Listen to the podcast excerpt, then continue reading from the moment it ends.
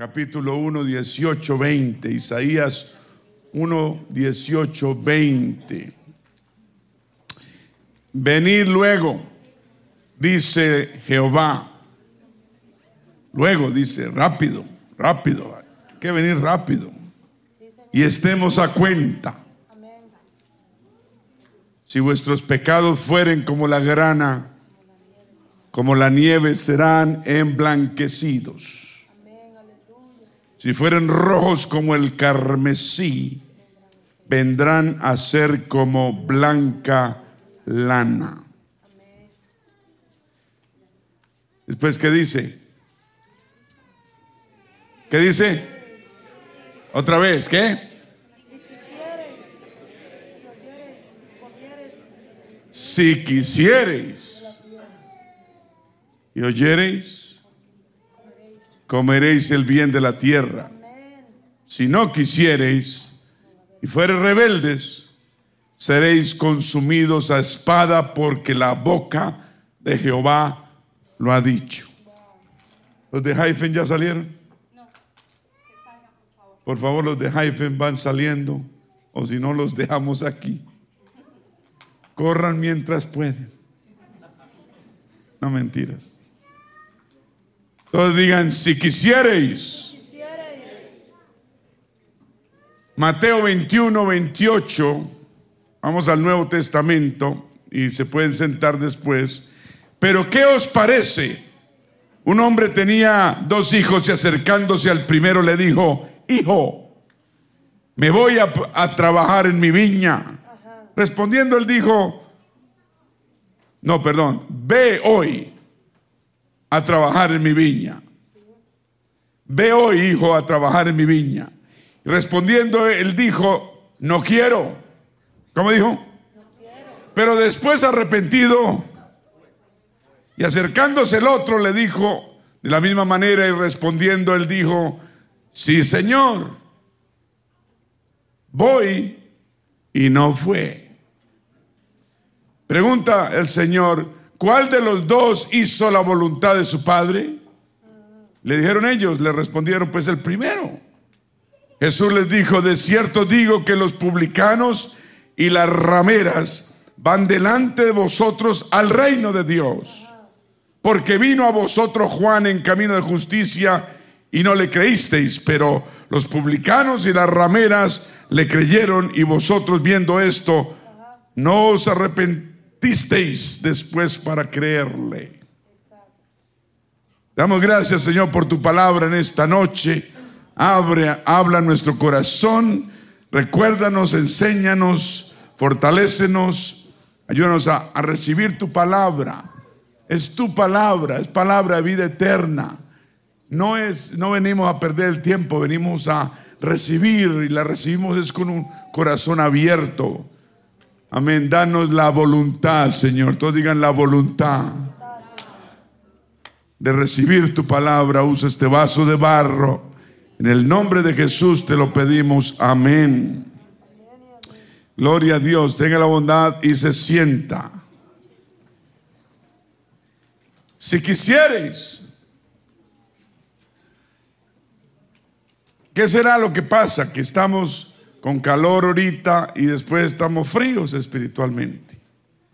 ¿Por qué no queremos hacer las cosas? Ahorita comimos, mi esposa preparó comida deliciosa y nos estamos arreglando para venir a la iglesia.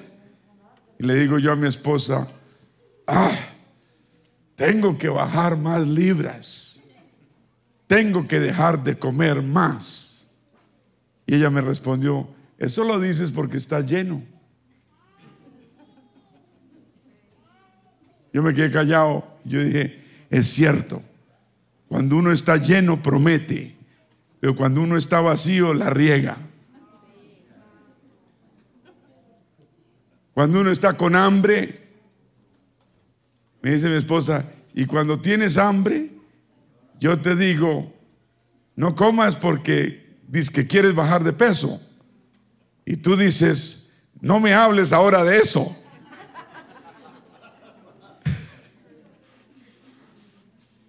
¿Qué será que no queremos escuchar las cosas cuando debemos. ¿Qué será? ¿Qué será? ¿Qué, ¿Qué es lo que falla en nosotros? ¿Qué será? ¿Qué será? Somos seres emocionales, ¿cierto? Funcionamos más, muchas veces más con nuestros sentimientos que con cualquier otra cosa. Amén. Cuando uno lee la Biblia, y reitera una promesa de Dios, la verdad de Dios, una verdad para ustedes y para mí.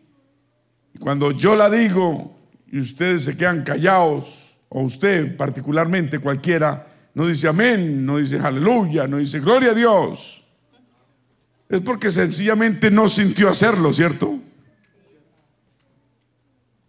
Ahora, la verdad fue dicha, ¿cierto? La verdad fue dicha, por tanto la verdad que se dijo no tiene nada que ver. La verdad sigue siendo la verdad, pero no tiene nada que ver. Los hechos, la realidad, la verdad no tiene nada que ver. Porque si queremos, gritamos. Si no queremos, nos quedamos callados. ¿Por qué nos quedamos callados? Porque no quisimos. ¿Por qué no quisimos?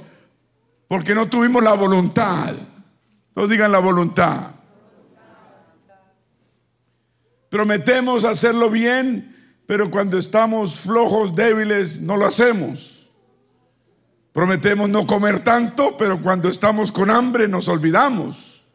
Y no queremos que nos prediquen la verdad y nos recuerden lo que hemos prometido. ¿Por qué? Porque sencillamente nosotros somos gobernados más porque por los pensamientos y por los sentimientos que por las verdades. La verdad sigue siendo la verdad, es absoluta la verdad de Dios. Así usted diga amén o no diga amén, así lo crea o no lo crea, así lo reciba o no lo reciba. Nos seguimos guiando por lo que pensamos y los sentimientos. Ah, está haciendo mucho frío, está haciendo mucho calor. Por ejemplo, yo me considero un poco emocional. Y cuando hablo de Dios me emociona, me exalta y demuestro. Y eso así debe ser, ¿no? Yo creo que mis declaraciones emocionales, mis señas emocionales brotan de algo más grande que solo emociones y sentimientos. ¿Me está escuchando? Porque yo me he subido a este púlpito sin, con las emociones en el piso y con los sentimientos en el sótano. Y lleno de problemas y lleno de cosas en la mente. Pero yo antes de subirme hago voluntad. Señor, es tu palabra, es la verdad. No importa lo que estoy pasando, no importa si estoy sintiendo o no, no importa mis sentimientos. Yo no valgo, yo no debo estar, ser intermediario ni ser un obstáculo para ti. Tengo una misión y es tu misión y la voy a hacer. Sienta hacerla o no la sienta. No vengo en hipocresía, hablo la verdad de Dios. O sea, doblego mis sentimientos y mis emociones, mis pensamientos y todo lo demás. Y me centro en la verdad de Dios. Ese sentimiento, esa, esa emoción brota del hecho que yo creo. Porque hay algo que yo creo. Así mi mente dude, así tenga problemas, yo creo. Y si yo fallo y dejo de creer por unos segundos, minutos, eso no cambia la verdad, yo sigo creyendo. Eso sale de que yo creo, yo sé que lo que se está diciendo es la verdad y que mis emociones si quieren llegar llegan o si no llegan pues que no lleguen. Realmente no las necesitamos. No necesitamos nuestras emociones para poder actuar en fe. ¿No me escuchó? No necesitamos nuestras emociones para poder actuar en fe. Usted debe dejar de tratar de actuar solo por sus emociones. Uno actúa en fe, emociones o no emociones, sentimientos o no sentimientos. Ese es un hijo maduro, un creyente que ha llegado a otro altura, a otro nivel. Cuando cree porque es la verdad, la sienta o no la sienta. Porque las cosas en este mundo, según la Biblia, se van a poner color de hormiga. Y si usted no aprende hoy, mañana, rápido, a dejarse guiar por lo que es la verdad y no por sus sentimientos, a usted le va a ir mal y a mí también. Actuar en fe es actuar a ciegas. Actuar porque es la verdad de Dios y la verdad de Dios no cambia.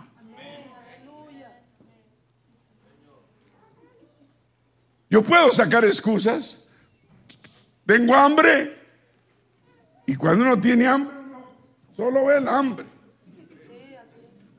Yo entro a la, cocina y yo, ¿qué hay? ¿Qué hay para comer? Oye, ¿acaso no dijiste que estabas en dieta? No, que me hable de dieta ahorita. ¿Dónde está la comida?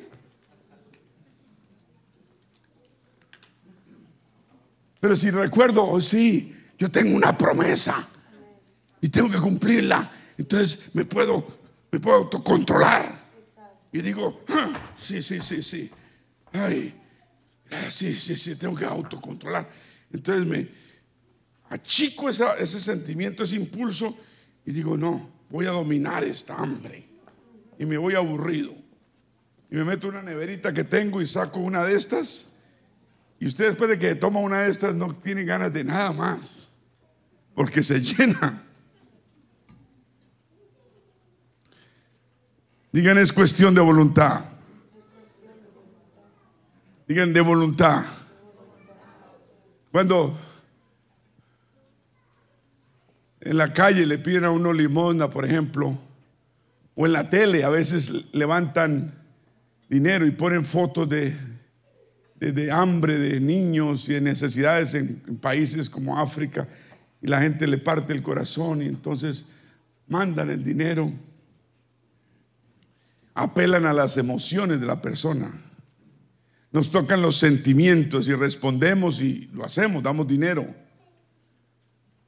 nuestros sentimientos nos hacen que ayudemos y enviemos algo, ¿cierto?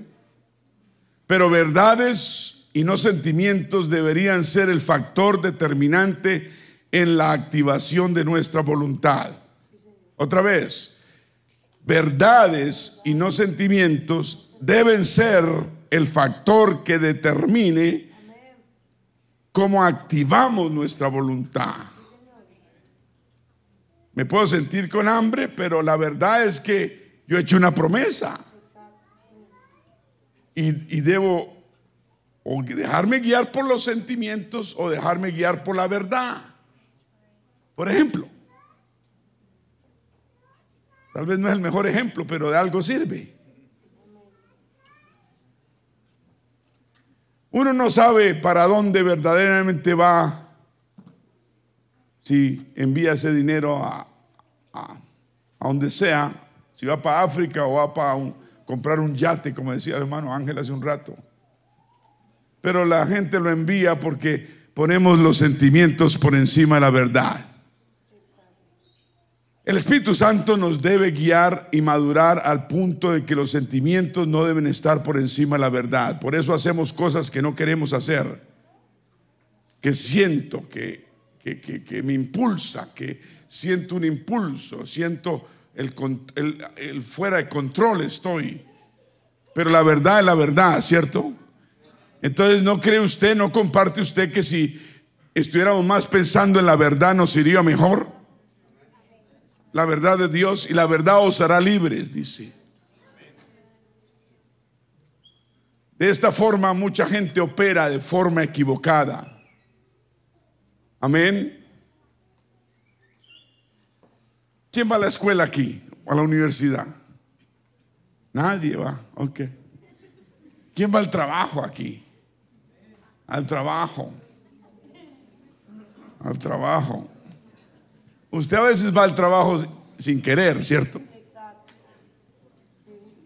Va porque muchas veces le toca. Es más, la mayoría de veces. Porque sabe que el trabajo es necesario. ¿Cuántos van a la escuela? Van porque la educación es necesaria. Y la verdad es que esa es la verdad. La educación es necesaria, necesito ir. ¿No?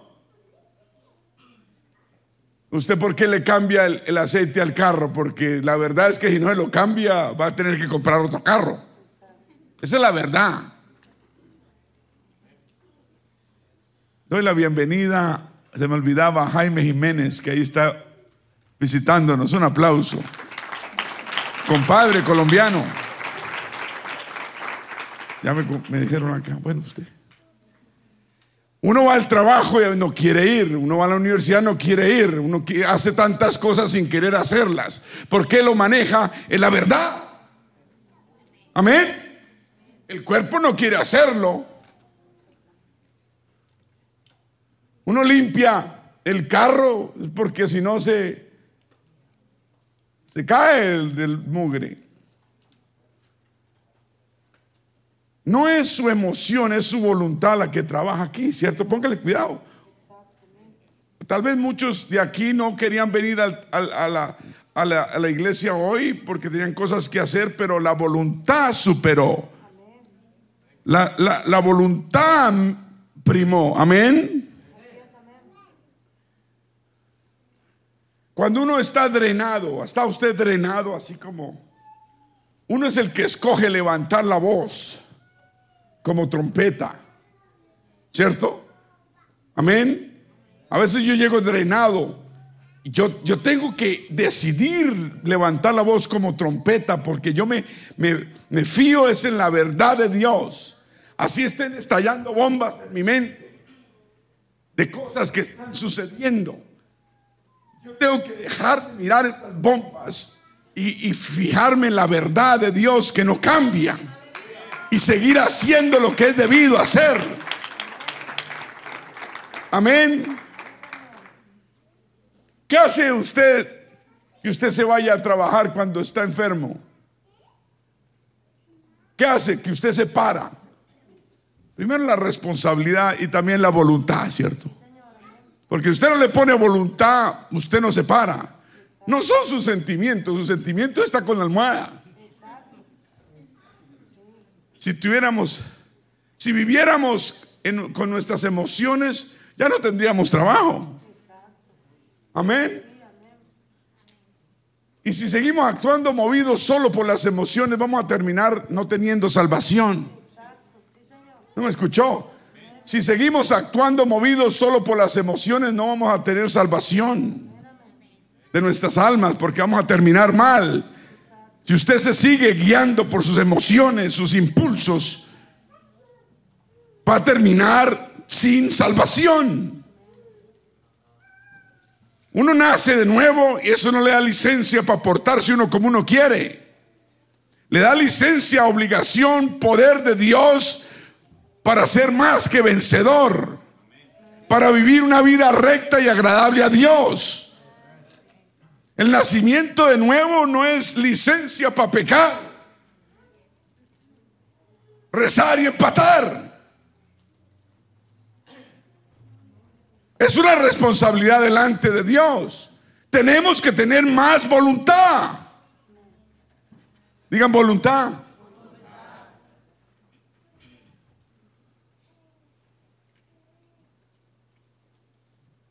Muchos de nosotros, si no se nos hubiera si, si nos hubiésemos ido por nuestras emociones, circunstancias, hubiéramos tirado ya la toalla, ¿cierto?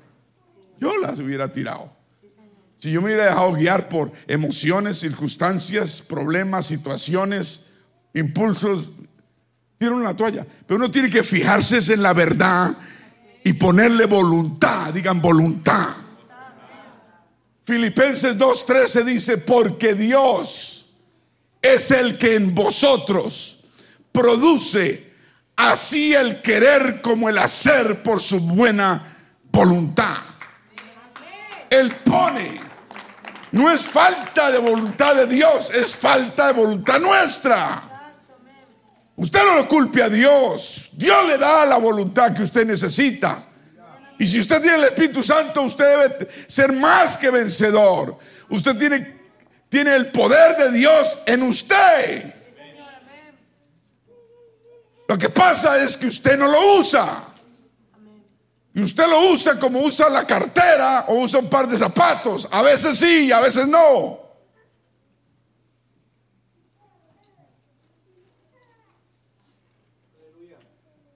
Dios quiere y nos ayuda a que usemos nuestra voluntad. Amén. Necesitamos caminar con la voluntad. El Salmo 100,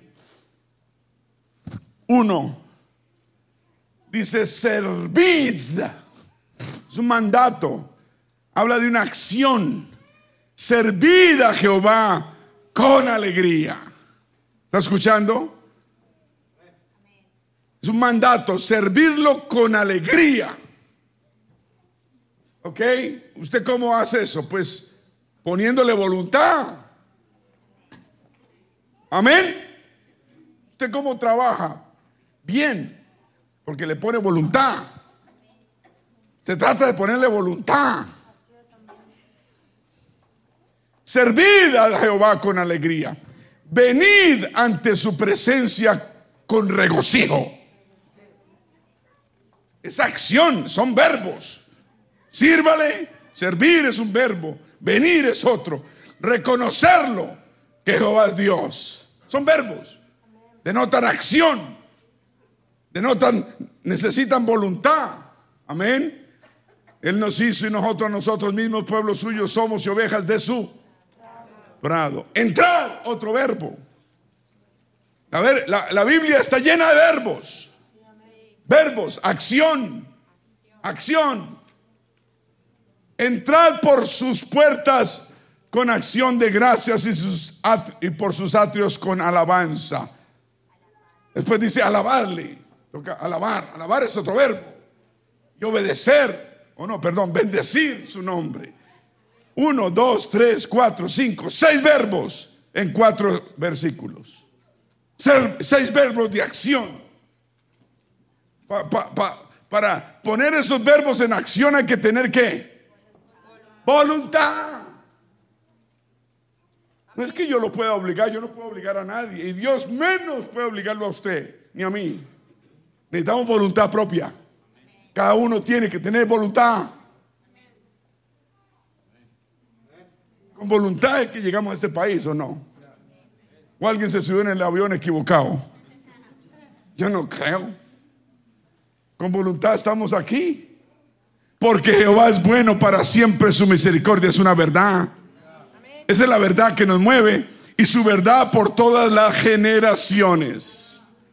Cuando uno sabe que Jehová es bueno y para siempre su misericordia, uno le sirve con alegría, viene con regocijo, lo reconoce que Él es Dios, entra uno a sus puertas con acción de gracias y le alaba y lo bendice su nombre.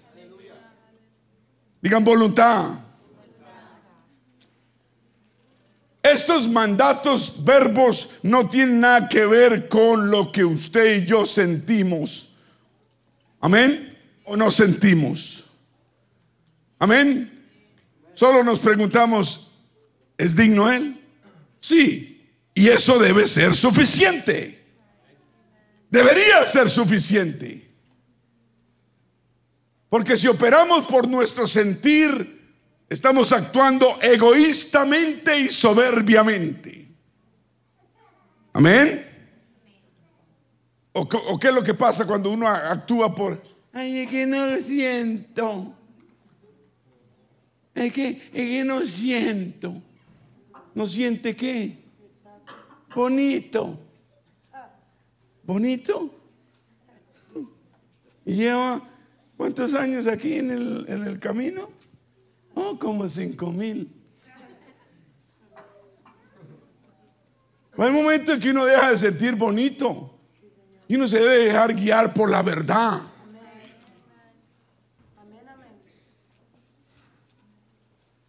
Amén. El enemigo es un condenado, pero no fue siempre condenado. Fue un ángel, un querubín que protegía la gloria de Dios.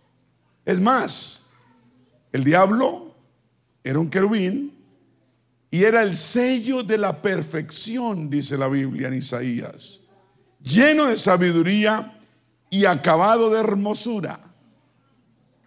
Dios lo hizo hermoso. Ahora yo no sé por qué es tan feo. A mí me hizo feo y ahora cómo estoy de hermoso. Dice Isaías 14, 13. E en Edén en el huerto de Dios estuviste. Está hablando del comienzo del, del, viejo Sata, el viejo Lucifer. En el huerto de Dios estuviste, de toda piedra preciosa era tu vestidura de cornerina, topacio, jaspe, crisólito, berilo, iónice, de zafiro, de carbuncio, esmeralda y oro. Los primores de tus tamboriles y flautas estuvieron preparados para ti en el día de tu creación. ¿En el día de qué? El diablo fue creado por Dios. ¿Me está escuchando? Él no se creó él solo, él fue creado, es una criatura creada. Amén. Creada por Dios y él lo hizo, lo puede destruir. Tú querubín, tú querubín, está hablando del diablo, grande y protector de la gloria de Dios Dice, yo te puse en el santo monte de Dios, allí estuviste en medio de las piedras de fuego, te paseabas. Perfecto eras en todos tus caminos, desde el día que fuiste creado hasta que se halló en ti maldad. Algo pasó con la voluntad de Él. Amén. Perfecto era en todos los caminos hasta que se acabó la voluntad. Y a causa de la multitud de tus contrataciones, fuiste lleno de qué? De iniquidad. ¿Y qué hizo? ¿Y qué hizo? Estoy en Isaías 14, 16. ¿A quién les gusta tenerlo ahí al frente? ¿A quién no le gusta? Otra vez, 16. A causa de la multitud de tus contrataciones fuiste lleno de iniquidad y pecaste. Algo pasó con la voluntad. Cayó en pecado. Por lo que yo te eché del monte de Dios. Él fue echado del cielo y te arrojé de entre las piedras de fuego. Oh querubín protector. Era un querubín. Un grado alto de angelical. ¿Qué pasó? 17 dice, se enalteció tu corazón a causa de tu hermosura. Empezó a dejarse guiar por los sentimientos, por lo que pensaba, se miraba demasiado al espejo. Oh, no, no, no, yo soy hermosísimo. Yo tengo todo y nada me falta. Y corrompió, corrompió su sabiduría a causa de su propio esplendor, esplendor que Dios le dio. Lo que él tenía era bendición de Dios y terminó creyendo que tal vez le correspondía. Se olvidó de su hacedor. ¿Y qué pasó? Fue arrojado por tierra delante de los reyes y, y lo puso para que miraran en él. ¿No lo tienen? ¿No? ¿Será que estoy... Isaías? ¿No es Isaías 14? Claro. ¿No? Ezequiel entonces. Tal vez sí. Bueno, no importa, póngale cuidado porque tenemos mucho que decir. Se enalteció tu corazón a causa de tu hermosura y corrompiste tu sabiduría a causa de tu esplendor. Yo te arrejaré por tierra delante de los reyes, te pondré para que miren en ti. Con la multitud de tus maldades y con la iniquidad de tus contrataciones, profanaste tu santuario. Se dejó llevar por sentimientos, por pensamientos y no por la verdad de Dios. ¿Me está escuchando? Cuando uno permite que se corrompa la voluntad, eso es la raíz de todo mal. No podemos dejar que nuestra voluntad se corrompa. ¿Qué lo corrompe? Muchas cosas. nuestro ambiente, gente que nos rodea, conversaciones que tenemos, amistades eh, tóxicas, toda clase de problemas que tengamos alrededor nos puede corromper nuestra voluntad. Sí, Señor, los espíritus se pegan, se transmiten. Uno no se da cuenta y termina haciendo cosas que no debe. Sí, Señor. Termina uno pensando con el mismo espíritu de la otra persona. Porque si uno se deja guiar tal vez por sentimientos y emociones o favores, ya sea hermano, primo, amigo, lo que vecino, lo que sea. Cuando permitimos que se corrompa nuestra voluntad, será la raíz de todo mal. Tenemos que la voluntad nunca perderla. Y nada que nos robe la voluntad. La voluntad de servir a Dios. La voluntad de hacer agradables a Dios. La voluntad de hacer las cosas bien. La voluntad de ver por nuestra familia. La voluntad para todo lo bueno. Si no cree, mire lo que le pasó al, viejo Lucifer. Cinco veces dice, yo haré. Cambió su mente totalmente y empezó a decir, yo solo puedo, yo solo voy a ser capaz, yo no necesito de nadie. Empezamos a ser soberbios, no, no es así porque lo mandó Dios, lo, lo arrojó del cielo por soberbio. Isaías 14, 11. A ver si estamos bien. Descendió al Seol tu soberbia y el sonido de tus arpas. Gusanos serán tu cama y gusanos te cubrirán. Uh, ¿Cómo caíste del cielo, oh lucero? Hijo de la mañana, cortado fuiste por tierra, tú que debilitabas a las naciones, tú que decías en tu ¿qué dijiste en tu corazón?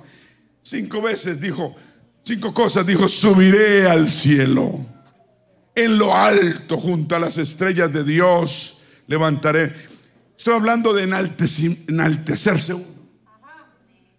Dejar de estar sometidos a la bondad, misericordia y amor y cuidado de Dios volverse uno carnal. No es más. Y allá estaba dirigiendo el coro del cielo. Y en el monte del testimonio me sentaré. Entonces subí, subiré al cielo, levantaré mi trono y me sentaré en el monte, a los lados del norte. Y sobre las alturas de las nubes subiré y seré ¿Qué ve usted ahí? Puro yo, yo, yo, yo. Se llenó de egoísmo. Y por ahí es que nos ataca Él, desde Él el, el enemigo de nuestra alma. Él un condenado lo arrojaron del cielo y Él quiere que nosotros no lleguemos al cielo. Y nos llena de egoísmo, de egoísmo, de egoísmo. De pensar en nosotros mismos. De olvidarnos de la bendición de Dios. De olvidarnos de dónde nos sacó Dios y que lo que tenemos es de Dios y proviene de Dios y le pertenece a Dios. Es que la raíz de todo mal nos viene cuando permitimos que se corrompa nuestra qué? Voluntad. Ah, esa cosa no me queda. aquí viene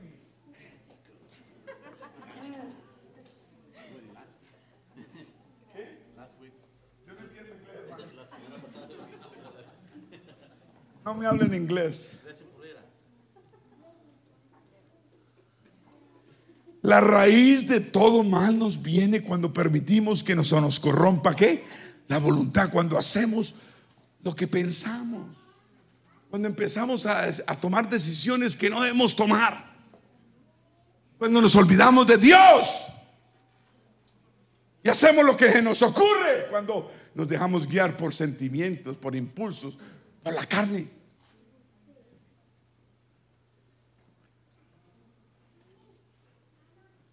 Ahora nadie tiene la capacidad de manipular tu voluntad o la mía. Nadie, ni siquiera Dios.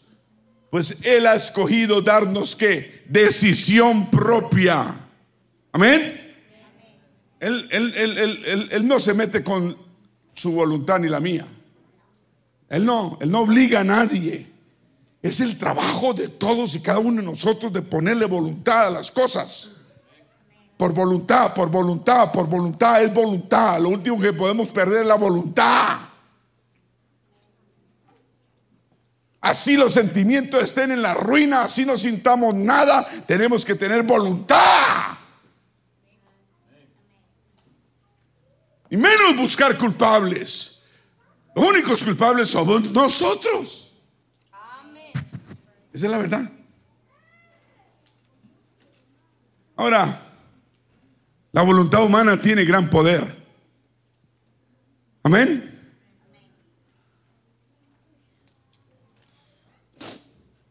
Un grupo de soldados, o, más bien de, judíos, que lo pusieron en campamentos alemanes, aguantar hambre, en cárceles, en mazmorras, presos, durante mucho tiempo pero por dentro ellos nunca perdieron el anhelo de ser libres.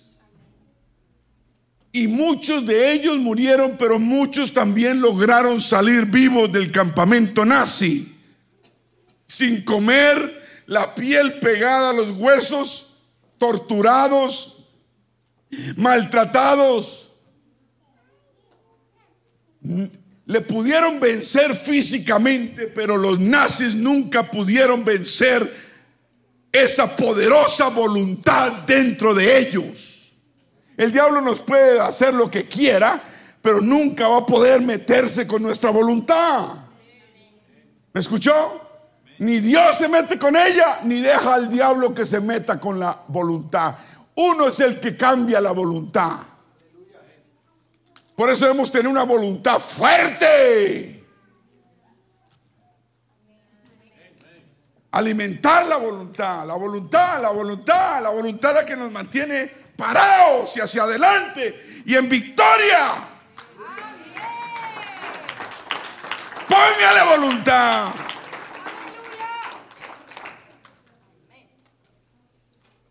Usaban ropa de prisioneros con cadenas y grillos ellos voluntariamente decidieron en su mente verse libres algún día. Y salieron de ahí sin odiar al opresor. Y salieron adelante. ¿Por qué? Porque la voluntad humana es poderosa. Dije, la voluntad humana es poderosa. Póngale voluntad. ¿No se acuerda? La voluntad, la voluntad. Cuando no tenemos voluntad, no tenemos nada. Podemos tener ganas, podemos tener mucha necesidad, pero si no tenemos voluntad, no pasa nada. Tenemos que ponerle voluntad. Y Dios nos da ese querer por el hacer, por su buena voluntad. La voluntad de Dios es que salgamos adelante. Y usted no está solo poniendo voluntad, Dios está ayudándole. Él no le va a hacerlo, usted lo va a hacer, usted decide, usted abre la puerta pero Él lo ayuda de todas maneras. Éxodo 15, 26 dice, y dijo, si oyereis atentamente la voz de Jehová tu Dios e hiciereis, dice, oyereis e hiciereis lo recto delante de sus ojos y diereis oído a sus mandamientos y guardares todos sus estatutos, más verbos, digan verbos la Biblia da muchos verbos de acción. Verbos de acción, no son adjetivos calificativos, no, son verbos de acción. Oír, hacer, dar, guardar. Ahí, así es que accionamos la voluntad. Entonces dice, si usted hace eso, si usted oye, si usted hace, si usted dice o da y guarda, ninguna enfermedad de las que le llegue a los egipcios le enviaré a usted. Porque yo soy Jehová tu sanador.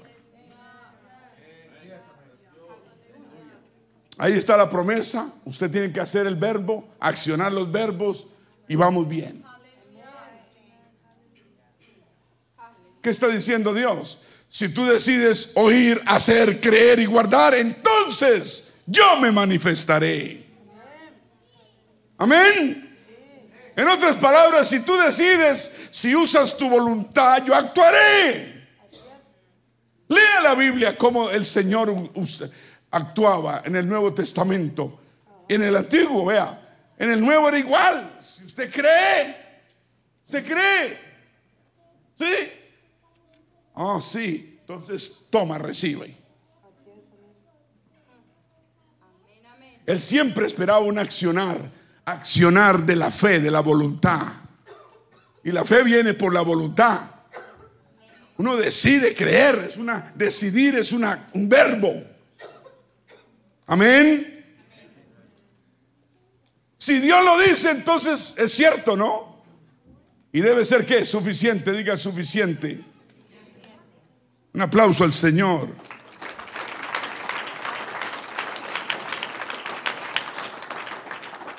Por eso es que usted debe ser capaz de poner el dedo en un versículo cualquiera, una promesa en la Biblia de Dios y poder decir, puede ser que yo no tenga mucha fe, puede ser que yo no sienta nada, pero tengo bastante y suficiente voluntad y yo escojo creerte, Señor. Yo escojo obedecerte, Señor. Y me rendiré a ti, Señor. Y me someteré a tu voluntad. Ahí es cuando pasan cosas hermosas. Muchos nos quedamos esperando. Y el Señor le dice, acción, acción, acción. Y usted, cámaras. No, no, no. No, él dice acción. Como en la otra. Cámara, acción y luces. Te pide luces y cámara y el Señor dice, no, acción.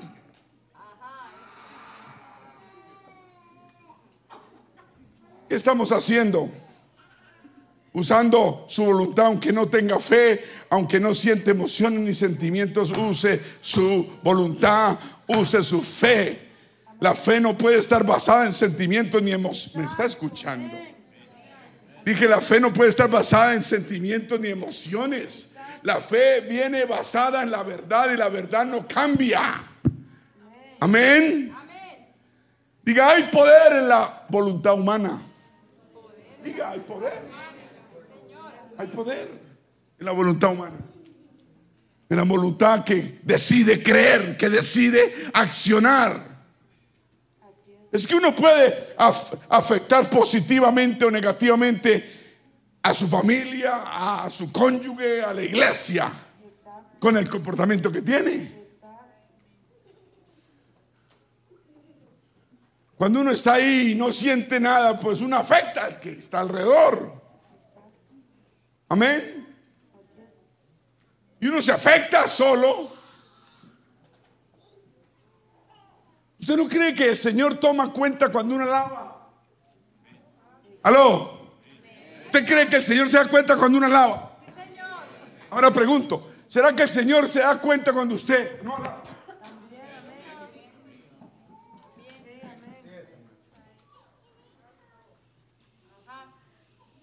Claro que sí.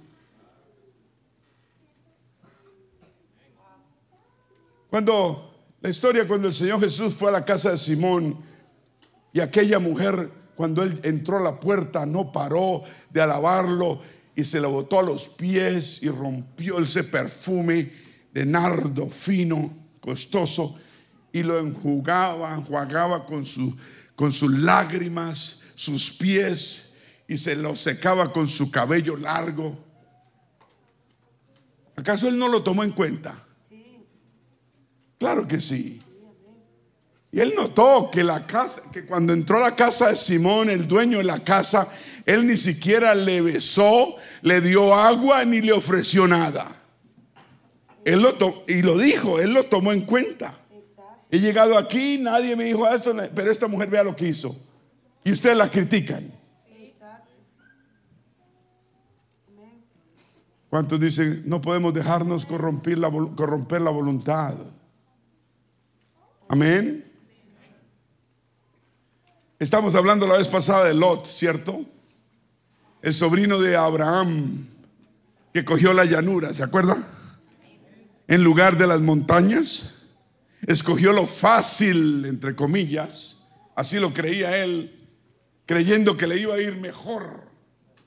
Y no le importó que en el valle estaba Sodoma y Gomorra la perversión, el pecado en su máxima expresión. No todo trabajo es bueno. No todo lugar donde vamos es bueno. No todas las personas que puedan haber alrededor nuestro son buenas y nos convienen y nos están haciendo un bien espiritual.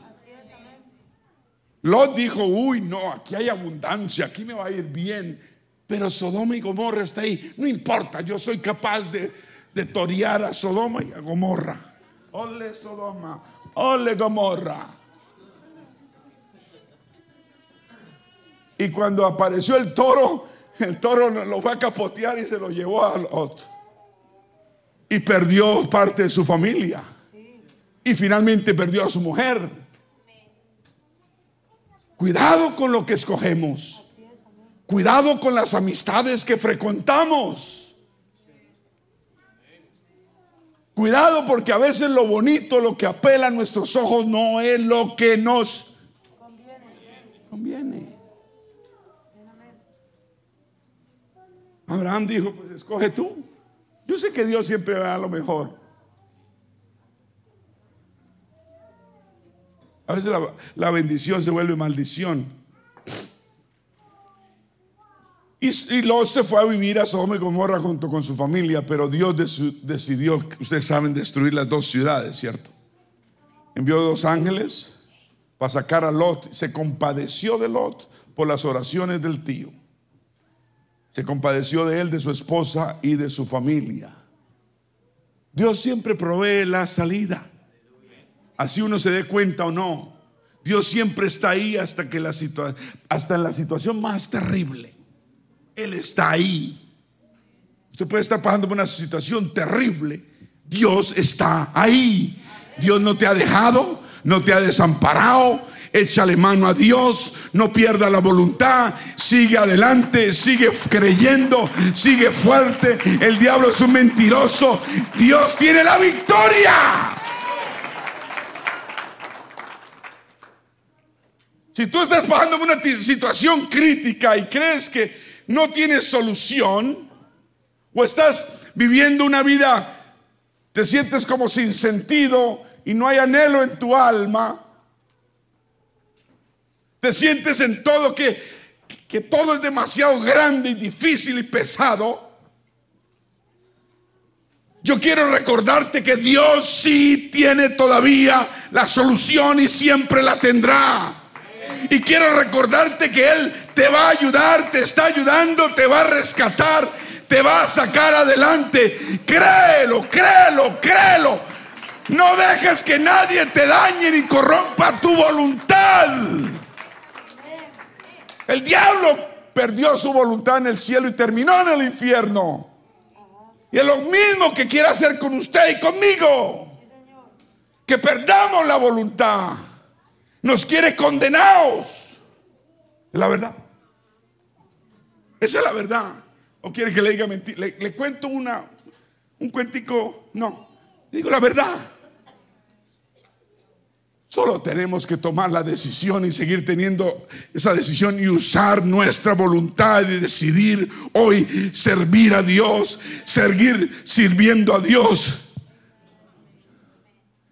y estas sagradas escrituras y en el nombre de Jesucristo y por la unción del Espíritu Santo, Dios te va a respaldar y a cumplir sus promesas.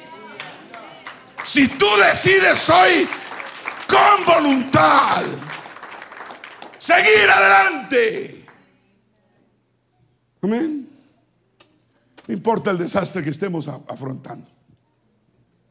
Amén. No importa el pasado que traigamos. No importa lo malo o lo bueno que haya uno sido. Dios nos ama, Dios te ama y quiere ayudarnos. Él rescata al caído. Él da nueva oportunidad. Él es un Dios de nuevos comienzos y perdón. Amén.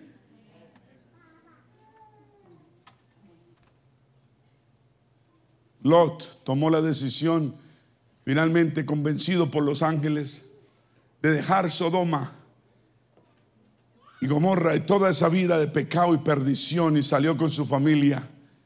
yo no entiendo eso. Yo no entiendo que los ángeles cuando llegaron a su casa, tocaron la puerta, él les abrió, los dejó entrar rápidamente y cerró la puerta. Y los ángeles de Dios diciéndole a qué venían a ellos. Y de pronto tocaron otra vez la puerta y, querían meterse unos hombres porque habían visto los ángeles que eran bien parecidos. Y permite que, que, los conozcamos, le dijeron. Porque, porque había un, el pecado de la sodomía, el homosexualismo. Y yo no entiendo cómo Lot dijo, no, no, no, no, no. No, no, no, no, no, no, ellos no, ellos no, ellos con ellos no se metan. Si quieren una de mis hijas, yo le doy una de mis hijas. Yo no puedo entender eso. ¿Cómo ese? Yo creo que fue la mala influencia de Sodoma. como él cuando andaba con el tío no, no hablaba así. O si no, el tío le hubiera...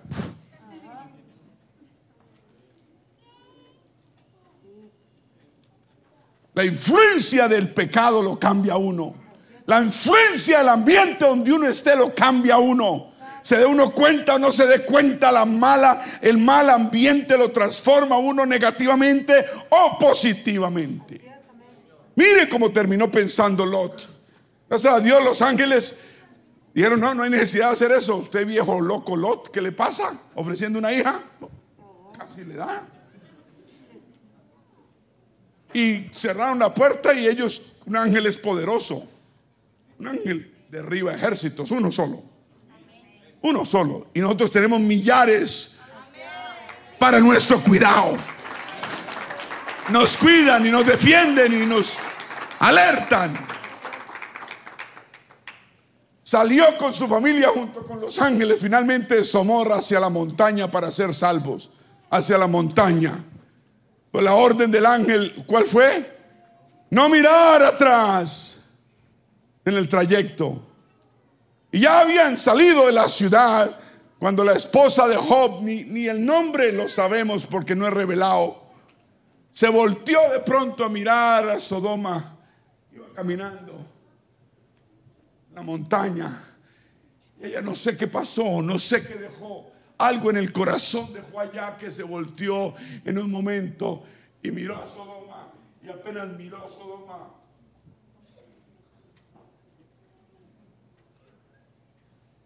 una estatua de sal. Ahí quedó la mujer.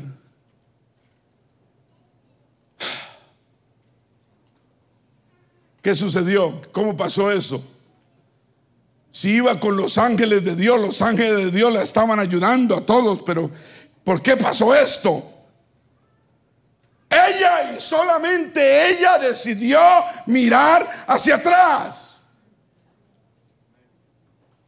Le habían dicho, no mire atrás, adelante, no mire atrás. Ella dijo, una miradita, no pasa nada. Eso es lo que nos dice el diablo, lo que nos dice al oído. Una, una canita al aire no pasa nada. Nadie se va a dar cuenta. Eso no va a pasar nada. Sí pasa. Dije, sí pasa.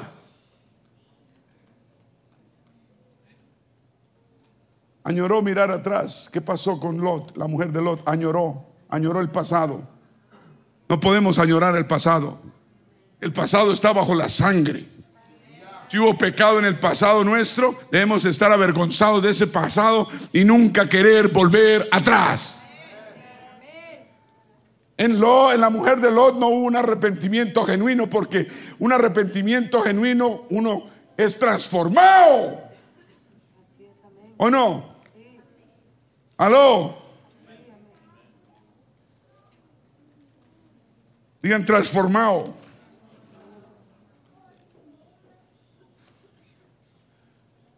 ¿Qué tan fácil y qué tan rápido se le olvidó la mano poderosa de Dios en su vida? Que, que decidió ella mirar hacia atrás.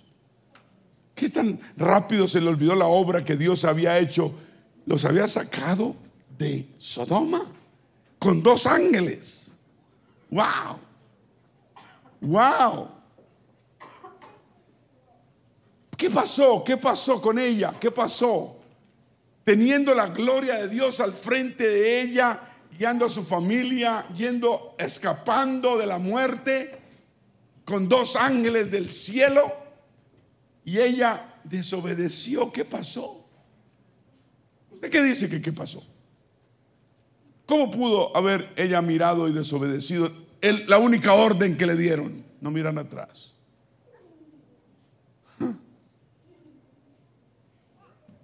Ella solamente fue una sola del grupo, ella, la única. ¿Cuántos dicen amén? Sencillamente ella decidió por voluntad propia, amén. Dios no nos obliga. Dios nos da libre albedrío, uno finalmente escoge. Y finalmente uno es el que tiene que afrontar las consecuencias, decisiones que toma. Gracias a Dios que tenemos un Dios de amor, gracia. Él nos perdona cuando nos arrepentimos de corazón y cambiamos de mente. Amén. Y odiamos lo que hemos hecho. Y no queremos volver nunca más a hacerlo. Ese es el verdadero arrepentimiento. Ahora fíjense que ella no trató de irse para atrás. Ella tan solo miró atrás. Parece que pudiéramos pensar, qué injusto. Solo mira, una miradita. Pero fue desobediente. Es la acción del corazón. Es que la voluntad humana debe ser mucho más fuerte que cualquier emoción. Dije, la voluntad humana debe ser mucho más fuerte que cualquier emoción. A Dios no le hable de emociones. Él dice, ¿cuál emociones? Yo no soy un Dios de emociones, sino de realidades, de proezas, de milagros, de cosas tangibles. Nada en este mundo ni nada del mundo espiritual debe impedirnos para venir a Dios hoy y estar preparados para el arrebatamiento de la iglesia que pronto va a suceder. Pero tenemos que aprender a usar nuestra voluntad para estar listos y seguir listos. Digan, usar la voluntad. ¿Cuántos dicen amén? Si quisierais venir luego y estemos a cuenta, dice el Señor y comeréis, comeréis el bien de la tierra. Pero si no queréis y fuereis rebeldes, ya tú. Así dice Dios.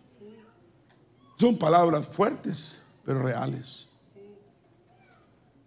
Es que nuestras emociones y, tiempos bajos a veces tratan de mantenernos cautivos, ¿cierto?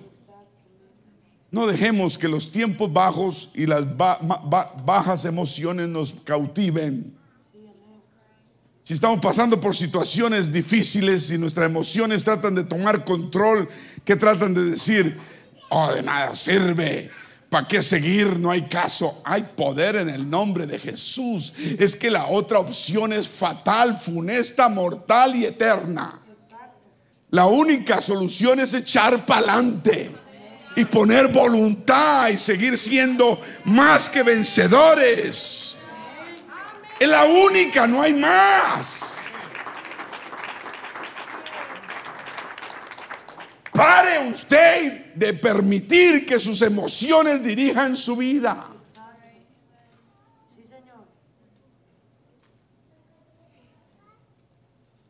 Emociones. Debemos hacer que nuestra voluntad mantenga Oiga, oiga, tenemos, si está escuchando, tenemos que hacer que nuestra voluntad mantenga nuestras emociones en chequeo continuo. ¿Ah, ¿Oyó? La voluntad es la que tiene las riendas de las emociones.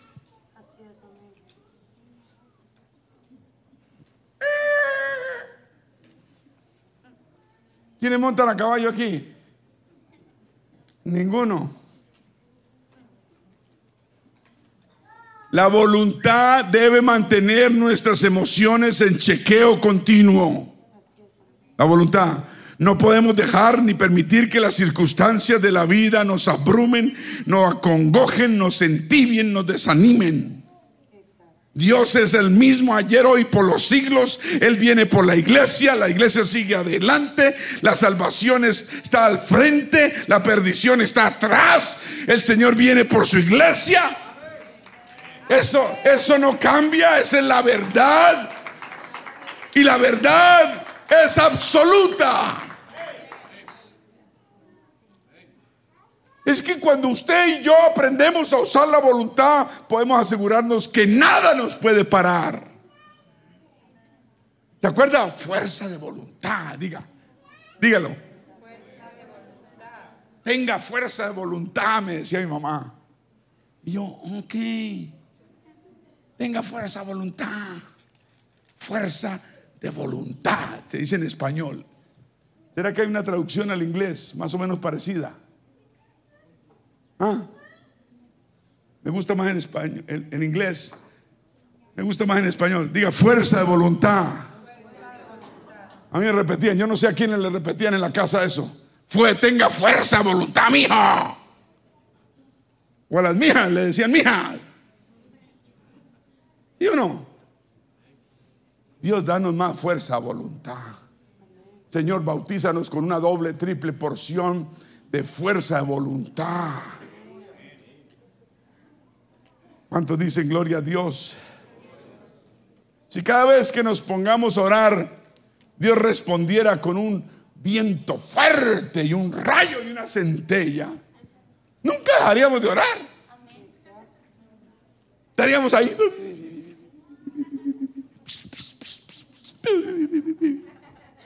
del susto. Pero como no hay rayos ni centellas,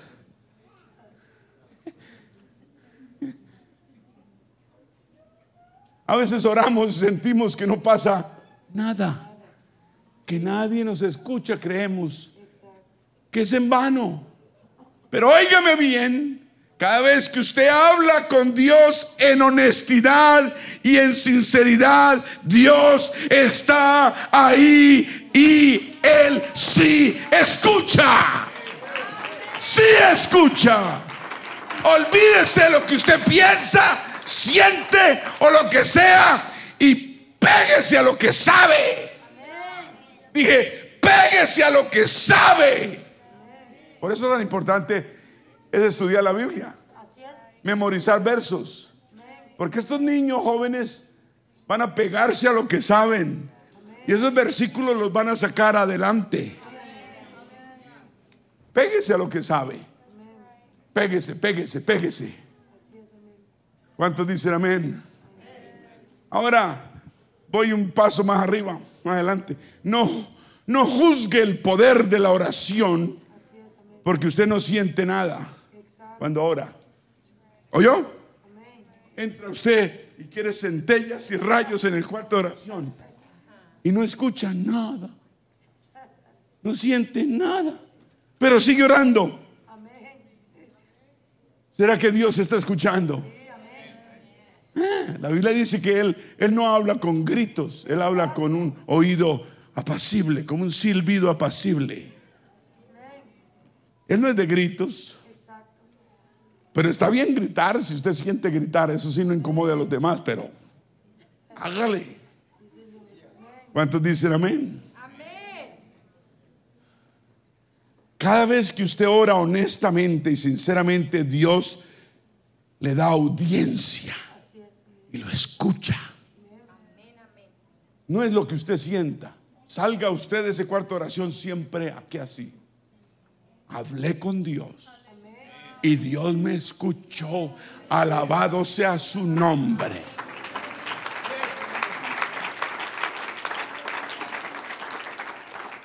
Recuerda al joven rico que vino al Señor Jesús y vio que sus riquezas era lo que lo tenía tibio y religioso. La riqueza lo pueden volver a uno tibio y religioso. Aló. Y, el Señor le dijo, deshágase de todo eso, lo material, y verá que usted va a ser libre, porque usted tiene un espíritu de eso. Eso fue lo que le dijo, deshágase de eso, regáleselo a los pobres. Sueltes eso, ese espíritu. Y venga, venga y sígame y verá que ahí sí le va a ir bien. Y vas a tener tesoros en el cielo, porque usted está pegado a los tesoros de la tierra. Y podrá ser parte de mi ministerio, me sigue. Si ese joven hubiera, hubiéramos conocido su nombre, hubiera sido grande, tremendo hombre en la Biblia. Pero el joven rico lo pensó y dijo, mmm, mis carros, mis casas, mis cosas, mis yates. Y dijo, no, let me pray about it. Como dicen los religiosos, déjame orar y, te cuento. Y nunca te cuentan. Y se fue triste, dice la Biblia. Note, note, note esto, que la voluntad de Dios no se fue detrás de él, del rico, del joven rico. La voluntad de Dios dejó que la voluntad del hombre primara y lo dejó que. ¿Lo dejó qué? Que se fuera. Note, note, note eso. El Señor le dijo, vea, esta es la solución, decide hoy, aquí está, te la digo bien clara, fácil, te la pongo, tú decides. Lo pensó, dijo, no, no lo voy a hacer. Dijo, está bien, el Señor, y él, él dio la media vuelta y se fue. Se fue triste, pero se fue. Es que no importa lo triste que usted queda, es la situación en que usted se lleva y decide hacer. Tal vez se fue llorando. ¿Acaso el Señor se conmovió? Pues le dio tristeza que se perdiera. Pero dijo, usted necesita cambiar su voluntad, joven rico. Usted está lleno de riquezas y de materialismo. Usted necesita quitarse ese espíritu.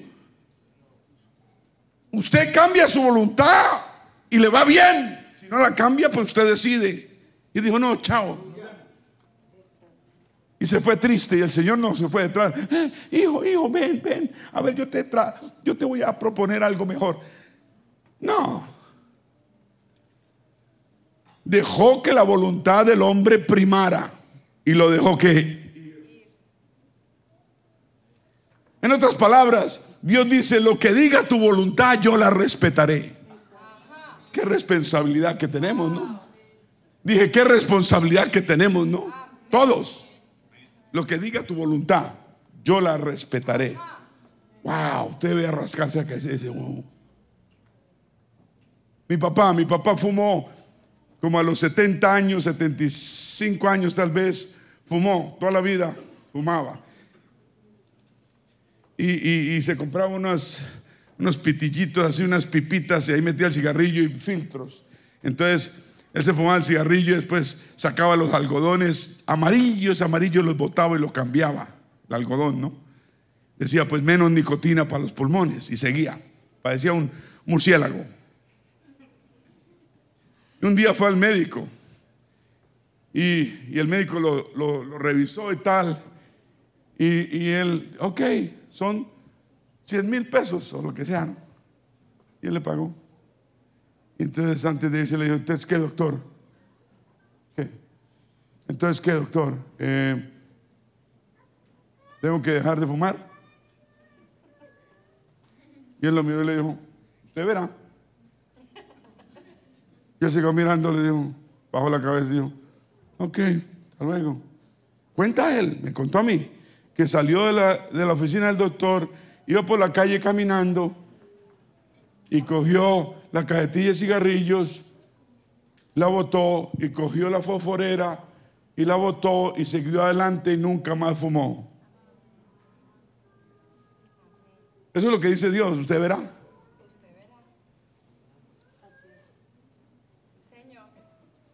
y no dejó, y dejó de fumar, dejó el cigarrillo y le costó trabajo. ¿Qué pasó ahí en ese momento? Cambió su voluntad. Tuvo la decisión de decir, se acabó, 60 años de vicio, se acabó. Y usted pone punto final y Dios le ayuda a una decisión de esas. ¿Me está escuchando? Dios le ayuda a tomar una decisión de esas porque usted lo hace para su bien, para su familia. Dios está ahí siempre.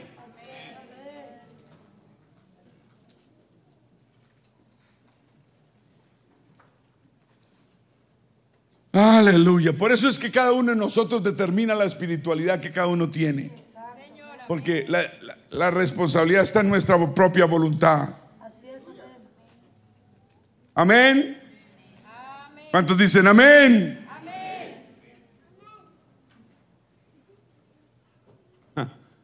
Nuestro nivel de espiritualidad se determina cuando salimos del servicio y nos vamos para la casa, para el trabajo. Y usted tiene una vida de oración, de tiempo con Dios, de dedicación, de estudio de su palabra, de santificación. Su voluntad le dirá si lee la Biblia o se pone a ver la tele.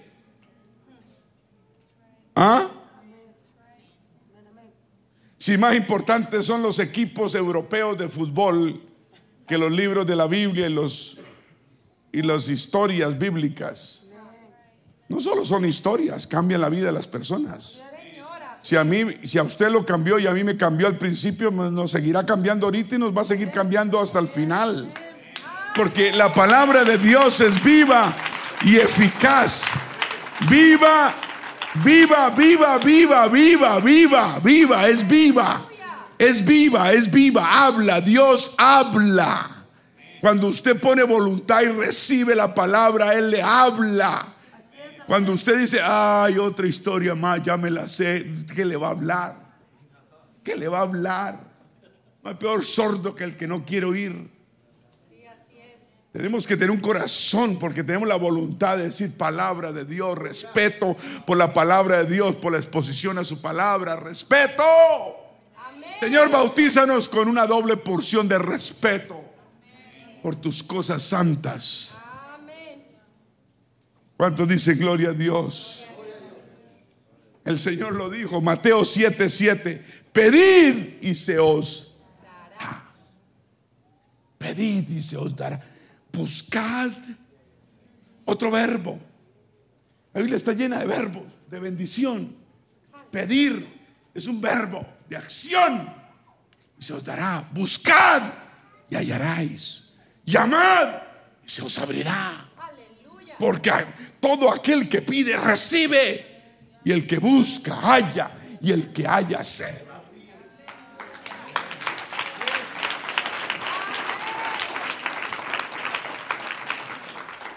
Necesitamos que nuestra voluntad humana se conecte con la voluntad de Dios no nuestras emociones y sentimientos.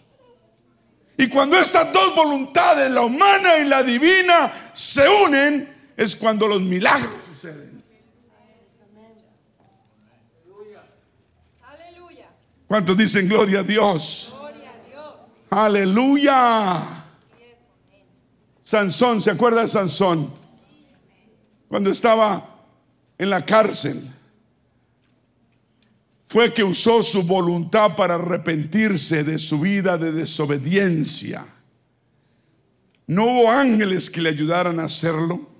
No hubo nada extraordinario, solo usó su propia voluntad humana y oró y le pidió a Dios de corazón y Dios lo escuchó sin ojos porque los habían sacado.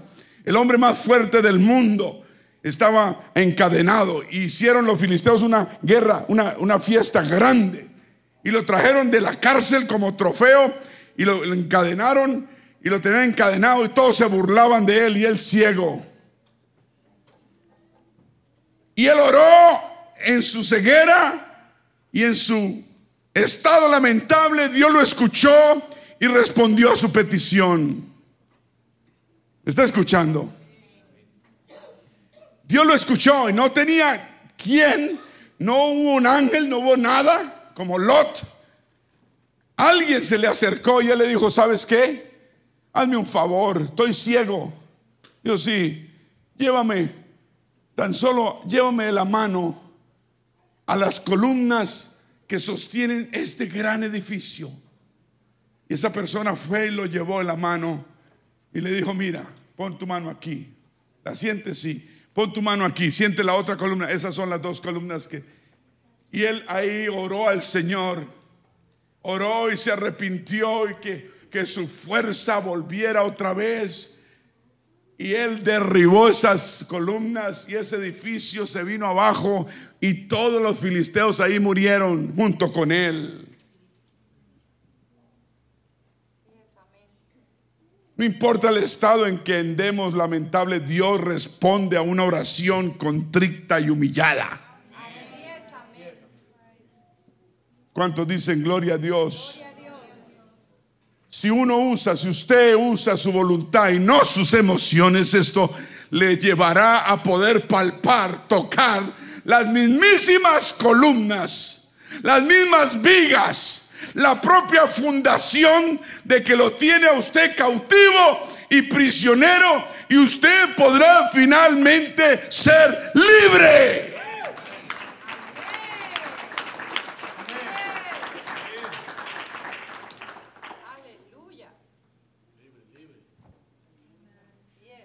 Libre. Todo empezó en un cambio de mente. Dios te va a ayudar a poner tu mano sobre todo lo que esté en contra tuya. Toda cosa mala, todo lo oscuro que te persiga o te quiera dañar y te quiere impedir que seas victorioso. Dios te dará la unción para derribar toda muralla, toda pared, toda situación adversa y podrás finalmente salir adelante. Créelo. Recíbalo. Si ve, unos aplauden, otros no aplauden. La verdad, la verdad. Y son promesas de Dios. Usted decide ahí sentado. Ay, sí, pastor. Bien, bien, bien, bien. Échese otra vez.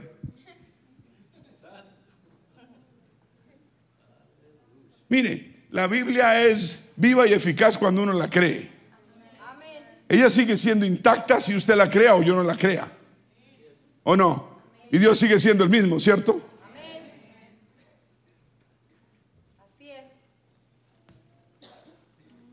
Si yo me descarrío, Dios sigue adelante. Dios no va a quedar en bancarrota.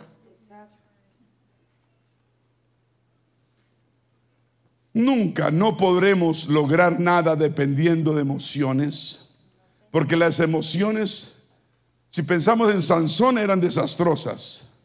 Fueron sus emociones las que lo llevaron a esa situación lamentable. Después de que lo tenía todo, no, no terminó con nada. Fue que se dejó corromper su voluntad. Y ese, y ese peligro lo tenemos todos. Que el mundo, la vida, las cosas, el enemigo, la carne, nos corrompa la voluntad. La corrupción de la voluntad es la base de todo mal. Por lo tanto, la corrección, dije primero la corrupción, ¿cierto? De la voluntad es la base de todo mal. Por lo tanto, la corrección de la voluntad humana es la base de todo bien. Corrijamos nuestra voluntad humana y pongámosla en la voluntad de Dios. Eso es lo que... ¿Qué es lo que usted cree que es arrepentimiento? A ver, ¿qué es? Cambio. Es la rectificación de la voluntad de la persona. Usted puede berriar todo lo que quiera. ¿Sabe qué es berriar? Llorar a moco tendido. Usted puede llorar todo, pero si usted no rectifica su voluntad, no pasó nada. Usted lloró como una Magdalena. O no pasó nada. Digan naranjas. hay que rectificar. Algo, rectificar es cuando uno tiene el chasis, el carro tiene el chasis torcido, ¿no es? Va a una qué? Rectificadora. Y lo rectifican, ¿cierto?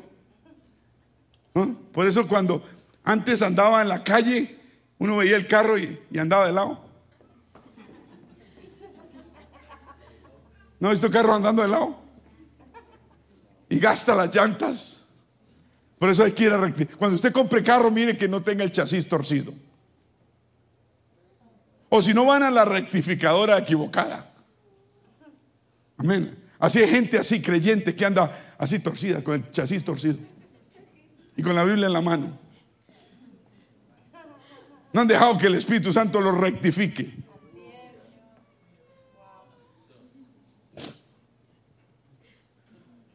Señor, rectifícanos. Enderece, endereza, endereza nuestra voluntad. La tenemos torcida. Está que se tuerce. Enderece. Endereza todo lo que tenemos torcido. Quiero que el Señor me endereza. ¿Usted no quiere andar derecho? Yo quiero andar derecho. Y, y y yo no quiero llegar al momento en que vengan desastres a mi vida para enderezarme. No, no, no, no, no. Yo quiero andar derecho. Yo sé que es andar en, en una vida desastrosa. Yo sé. Y yo no quiero volver atrás. Y yo sé también que es andar una vida de rectitud, de bendición. Por eso yo, yo, yo no quiero volver al desastre. Por eso añoro que el Señor siempre me enderezca. ¿Cómo se dice? Me enderece me enderezca. Dígalo como quiera, pero déjese enderezar.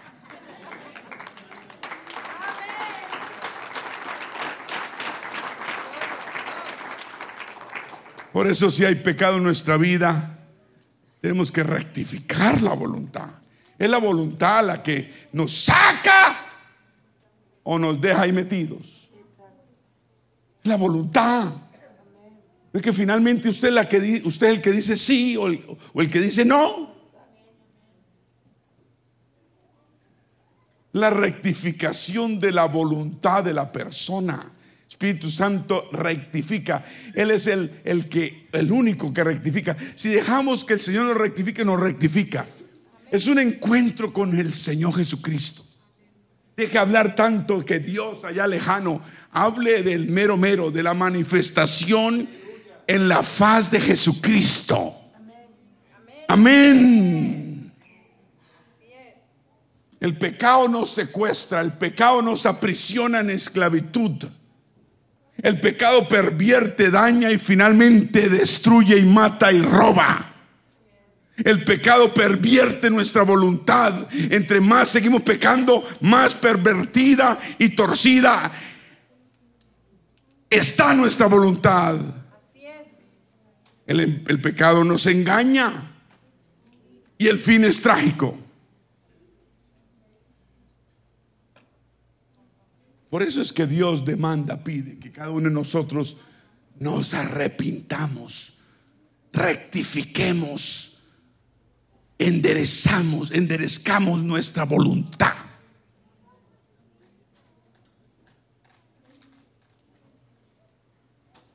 Digan buena voluntad. ¿Cuántos dicen amén? Usted ya fue liberado, ahora es que usted debe ejercitar que su voluntad. Cuando alguien empieza, es liberado, Dios le dice, ahora sí, te he dado todo, te he demostrado las arras del Espíritu, te he sanado, te, he demostrado mi amor, te he dado el poder de mi Santo Espíritu, Ahora sí, usted ejercite su voluntad. Usted lleva dos años en este camino, diez años, veinte años en este camino, treinta años. Usted lleva todo eso ejercitando que su voluntad. Amén. ¿De eso se trata o no?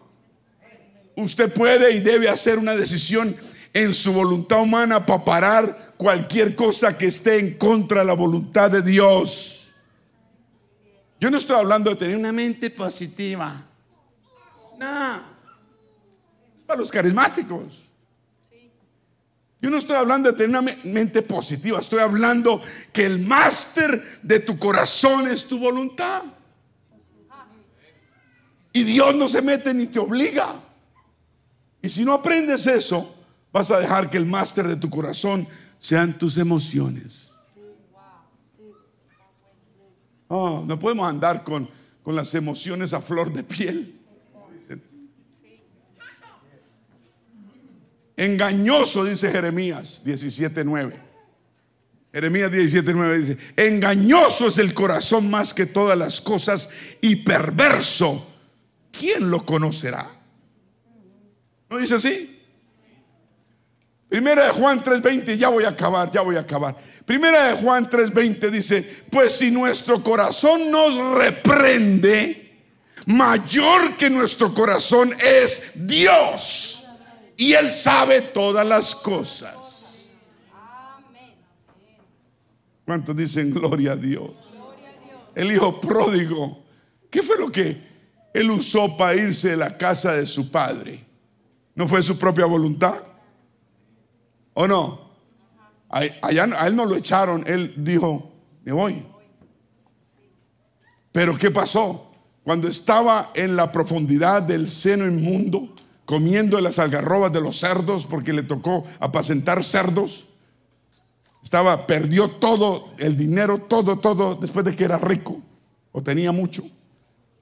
Decidió cambiar su voluntad y dijo, me levantaré e iré a mi padre y le diré, Padre, Padre, he pecado contra el cielo y contra ti. ¿Qué hizo? Voy a actuar voy a poner el verbo en acción. Me levantaré e iré. Levantarse e ir. Padre, ya no soy digno de ser llamado tu hijo. como uno de tus jornaleros. Y dice la Biblia, y levantándose, cumplió. Y levantándose vino a su padre. Y cuando estaba aún lejos, lo vio su padre. Lo vio de lejos. ¿Cómo un padre puede ver a un hijo si no lo está añorando y buscando y esperando? Él no estaba, había una, estaba ocupado, tenía muchas cosas, pero él estaba y lo vio de lejos. Ese padre siempre añoraba de lejos y miraba a la profundidad a ver a qué horas llegaba su hijo pródigo Dice que lo vio de lejos. Desde estaba lejos, lo vio su padre y fue movido a misericordia y corrió. El padre corrió, el hijo corrió y se echó el padre en su cuello y le besó. ¡Wow! Qué lindo saber que tenemos un Dios de nuevos comienzos, de nuevas oportunidades que ponemos, podemos venir a Él y Él nos espera.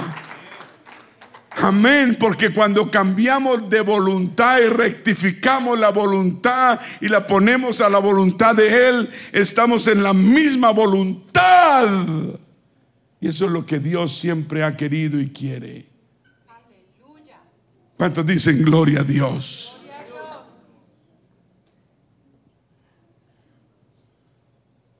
Usted puede decirle a Dios ahora mismo, ahora mismo, te necesito, Señor. Yo decido venir a ti. Yo tomo la decisión de entregarte mi corazón, entregarte mi vida. Yo te creo hoy, Señor, por un milagro. Pero aunque no pase ese milagro, voy a decidir servirte siempre. Decido creer en, en sanidad, creer en recibir tu poder, tu salvación. Lo voy a hacer en el nombre de Jesús. Digan todos amén. El hijo pródigo no tenía nada que moviese sus emociones porque todo se le va acabado. Pero las verdades, todos digan las verdades. Escuche, las verdades que él sabía de su padre hicieron que su voluntad trabajara Usted ya sabe demasiadas verdades de su Padre Celestial. Y eso lo debe hacer mover a usted y enderezar la voluntad y cambiar de proceder y. ¿Me está escuchando? ¿Cuántos dicen gloria a Dios? Un aplauso al Señor, un aplauso al Señor, aleluya. Gloria a Dios. Vamos a ponernos de pie, ya pasó el tiempo. Aleluya. Yo quiero abrir este altar. Usted quiere que el Señor le dé una doble porción de, de buena voluntad. ¿Sí? Levante su mano. Doble porción. De buena voluntad. De buena. Si tiene doble, usted necesita y quiere una triple. Yo quiero, Señor, triple, cuádruple. Cinco porciones de buena voluntad. Yo necesito más voluntad, Señor, para mi vida. Voluntad de servirte. Voluntad, buena voluntad. Queremos servirte de buena voluntad. No de voluntad mediana ni superficial, digan buena voluntad. En el nombre de Jesús, Señor. No quiero vivir más en los rines contando miserablezas, pero tú prometes bendiciones grandes. Si hay algo en mi vida de falta de voluntad, yo quiero, Señor, que la rectifiques ahora mismo. Rectifica mi mala voluntad. Rectifica si hay algo que falte en mi vida. Dame buena voluntad, mejor voluntad, excelente voluntad, Señor. Quiero servirte con agradecimiento, con libertad y alegría de corazón. Si alguien quiere que oremos por usted, pase aquí adelante. Tiene enfermedad, tiene necesidad especial, venga. Vamos a orar por esas necesidades. El Señor te ama. El Señor murió en la cruz del Calvario para que tú seas salvo o salva. El Señor entregó su sangre santa en una cruz para que tú creyendo en Él hoy tengas vida eterna. Ven a este altar. Ven y entrega tu vida al Señor. Ven y entrega tu vida al Señor. Ven y entrega tu corazón al Señor. ¿Quieres una doble porción, triple, cuádruple buena voluntad? Ven a este altar. Levanta tus manos, Señor, bendíceme con una triple y cuádruple porción de buena voluntad. En el nombre de Jesús, diga en el nombre de Jesús, buena voluntad, buena voluntad, buena voluntad. Rectifica mi mala voluntad, Señor, enderece, endereza, endereza, Señor, mi voluntad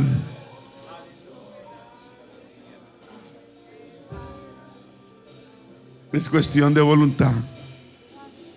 Queremos o no queremos, decidimos o no decidimos. Alguien dijo que Jesús no es un no es un adjetivo, pero es un verbo. Es el verbo de Dios. Es el verbo de Dios que quita el pecado del mundo. Jesús es el verbo de Dios tenemos que ser más verbos y menos adjetivos. El verbo es acción, decisión.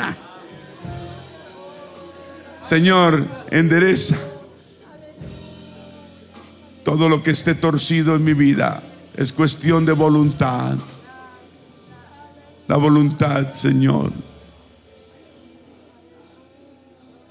La voluntad. Desde que yo no cambie mi voluntad voy a tener el mismo proceder, el mismo resultado. Arrepentimiento quiere decir cambio de voluntad. Necesito cambiar mi voluntad por tu voluntad, no la mía. Diga en el nombre del Señor Jesús. Vamos a cantar todos.